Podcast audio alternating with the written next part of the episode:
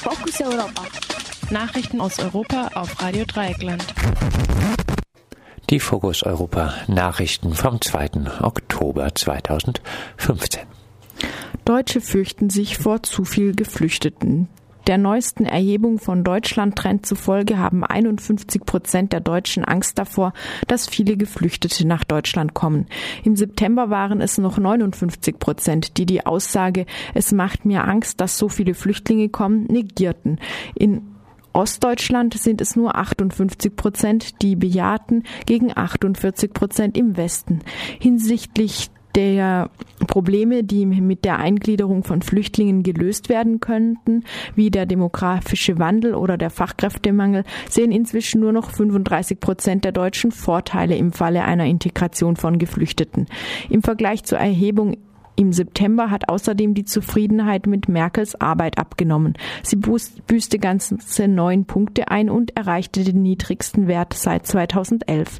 Dies liegt jedoch entsprechend nicht an der erneuten Verschärfung der Asylpolitik der Bundesregierung. 80 Prozent der Befragten etwa halten die Einstufung Albaniens, Kosovos und Montenegros zu sicheren Herkunftsstaaten für eine gute Idee.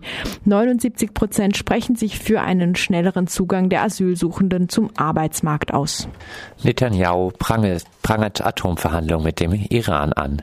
Bei der gestrigen UN-Generaldebatte hat der israelische Premier Netanyahu in einer Rede die Verhandlungen der Vereinten Nationen mit dem Iran über die Urananreicherung kritisiert.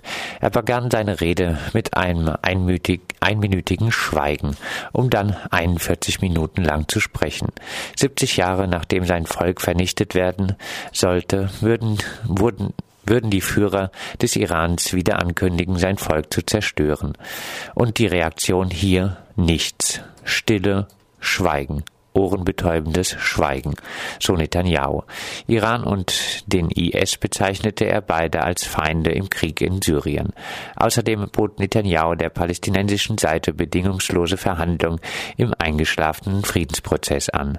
Am Ende der Rede sagte er, wir schulden es unseren Völkern, es zu versuchen.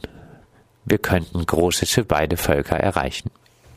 Russland und USA kooperieren im Syrien-Konflikt. Russland und die USA haben sich bezüglich militärischer Manöver in Syrien abgesprochen.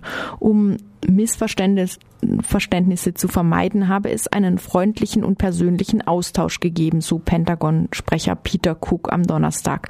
Dennoch kritisierte die US-Seite, dass bei russischen Bombenangriffen Zivilistinnen gestorben seien.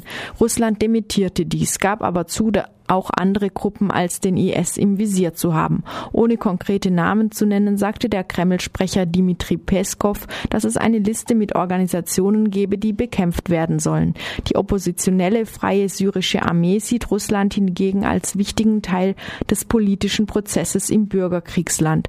Die Rebellengruppe sei keine Terrororganisation, sagte Außenminister Sergei Lavrov bei der UN-Generalversammlung in New York. Für Moskaus Einsatz in Syrien gibt es kein UN-Mandat. Russland beruft sich auf eine Bitte Syriens um Hilfe. Die USA fliegen seit gut einem Jahr Luftangriffe in Syrien.